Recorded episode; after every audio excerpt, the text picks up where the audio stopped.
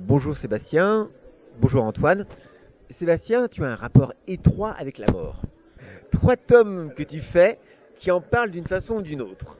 C'est un sujet qui te parle particulièrement? Bonjour déjà pour commencer. Le premier, le tout premier album que j'ai fait, c'est un polar où il n'y a pas de mort.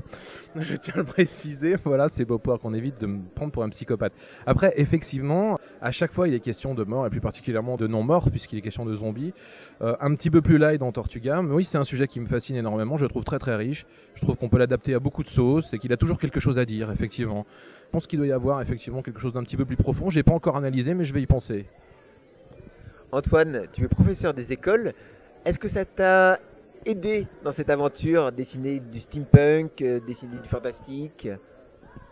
Alors bonjour déjà. Non, pas du tout, non. C'est complètement un autre métier, donc euh, non, non, non, ça m'a pas aidé, pas du tout, non.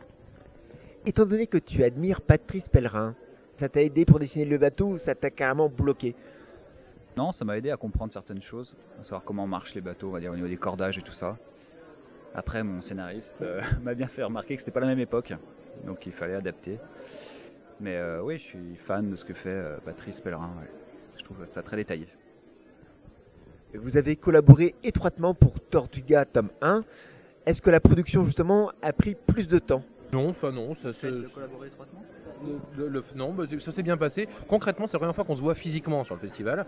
On a travaillé exclusivement par internet. On fait partie d'un petit studio virtuel fermé qui s'appelle le Hangar des M7, avec de brillants auteurs comme Thierry Lamy, Alexis Santenac et plein d'autres, sur lequel on partage énormément des points de vue, notamment au démarrage des projets. C'est très très important. Là, on, chaque fois qu'on a un doute sur les storyboards ou sur, euh, sur la mise en page, ce genre de choses, ou sur la narration, on partage sur ce forum-là. On, re- on recueille des avis, après on en fait ce qu'on en veut bien sûr. Et en fait, ça donne une bonne vitesse de croisière, une bonne réactivité, qui nous permet d'aligner un album sur une année à peu près, euh, grosso modo. C'est bien lisse, ça fonctionne bien, euh, et je confirme que le travail par Internet va très bien à la BD. On parle dans cette histoire de Forban, de rebelles. Mais alors, corsaire ou Haha. Alors là, c'est les corsaires tendance pirate. Plus précisément, c'est des flibustiers. Alors, les flibustiers ou les frères de la côte, ce sont des corsaires français qui œuvrent quand même pas mal pour leur propre boutique, mais qui sont aussi épris de liberté et qui travaillent quand même pour Louis XIV. Voilà, ils ont un petit peu le cul entre deux chaises et j'ai l'impression que ce sont des gens qui grappillent le meilleur partout où il est à grappiller. Et c'est pour ça que je les adore. Quelles sont les références, si ce n'est pas indiscret? Alors les références, moi c'est surtout des références cinématographiques. Bon, je pense que de- tous les jeunes garçons, on va dire, adorent les pirates. Enfin, j'ai deux fils, ils- c'est des malades de pirates. Moi, j'ai toujours été malade de pirates. J'ai eu envie d'écrire des histoires de pirates, de faire quelque chose là-dedans. Quand j'ai vu le film Pirate de Polanski, qui offrait quelque chose d'un petit peu différent, avec des- une mise en scène à, couper le souffle, des personnages en couleur.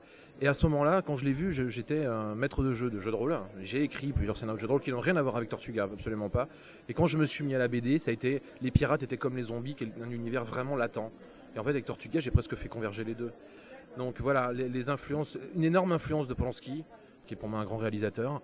Et après, derrière, au niveau de la documentation, le livre L'histoire de la flibus d'Oxemelin m'a énormément aidé aussi, à mettre le pied à l'étrier, etc. Et me rendre compte de comment c'était goupillé vraiment à cette époque-là. euh, voilà. Mais c'est surtout un univers d'enfant, en fait, qui prend corps euh, 20 ans plus tard. On peut voir d'ailleurs maintes références à la Bretagne. Antoine, toi qui n'es pas breton, ça t'a pas gêné? Alors moi ça m'a pas gêné parce que je suis un amoureux de la Bretagne, c'est vraiment une région que j'adore. Si je pouvais y vivre, j'y viendrais. Bientôt, on verra. Euh, Non, au contraire, ça m'a attiré dans le projet et ça m'a aidé à, oui, à abattre toutes ces planches. Quoi. Voilà. Et donc, est-ce que la flibuste bretonne était d'importance? Plus tard, pour moi plus tard, à l'époque Surcouf évidemment, puisqu'on est à Saint-Malo, donc effectivement. Mais à cette époque-là, il y avait énormément d'enjeux. Il y avait toutes les grandes nations dans le XVIIe siècle qui étaient dans les Caraïbes, les Espagnols, il y avait les Hollandais, voilà, il y avait même quelques Portugais qui traînaient dans le coin, les Français, les Anglais bien sûr, qui se déclaraient la guerre et faisaient la paix euh, deux fois par semaine, hein, limite. Et c'est extrêmement riche. Je veux dire, en l'espace de, on va dire, de, de, allez, de 1650 à 1680, en l'espace de 30 ans, il s'est passé plus de choses en termes d'alliance, de prise de ville, etc., et d'affrontements maritimes dans ce secteur qu'il a peut-être pu y en avoir sur les côtes atlantiques, par exemple, en 100 ans. Je vais peut-être dire une énormité, je vais me faire taper dessus par les historiens, mais c'était tellement d'une grande richesse en termes de monde de présence à ce moment-là. Et puis, bon, il y a tout le côté haut et en couleur avec euh, tout ce qui est boucanier, euh, les îles. euh, c'est une destination vraiment qui fait rêver même encore aujourd'hui. hein. Voilà. Et puis la tortue. Pourquoi la tortue? Parce que ben, d'abord c'est le haut lieu de la Phébus. Et puis bah, c'est vraiment un caillou perdu au milieu de nulle part. hein. Quand on regarde, il suffit de faire une petite vue aérienne de la tortue. On dit mais mon Dieu, comment est-ce qu'on accède à ce truc? Ah ouais, il y a un port, un unique port. le port de Basse-Terre, il n'y a que ça.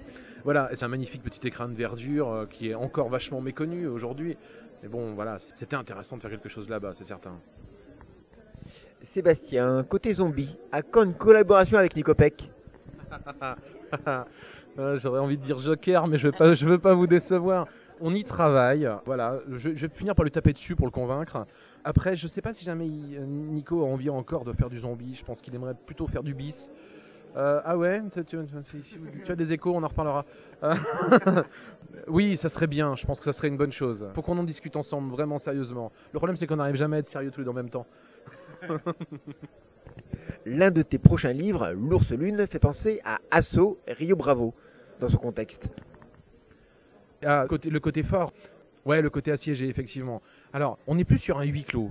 On n'est plus, si jamais il y a une inspiration, on est nettement du côté du film Vorace. C'est vraiment ce film-là qui m'a donné envie de faire une histoire euh, différente, hein, je le précise, euh, mais dans cet écrin justement glacé euh, qu'est la Sierra Nevada, avec un fort complètement isolé. L'influence n'est pas vraiment du côté de Rio Bravo, elle est surtout de Vorace, mais effectivement de tous les westerns. Euh, Mon père est un grand amateur de westerns, il m'a donné ce goût-là. Et ça aussi, c'est comme les pirates et les zombies, je devais y venir à un moment donné. Je pensais pas y venir sur un huis clos comme celui-ci, très très fermé. On y a travaillé pas mal avec Florent Bossard qui avait envie d'une ambiance étouffante, très très bien portée par les couleurs. Voilà, et euh, ça vient naturellement se poser sur la collection 1800 euh, de Soleil, donc euh, voilà, on est ravis là aussi. Et toi, Antoine, quels sont tes maîtres à penser lorsqu'on parle de dessin?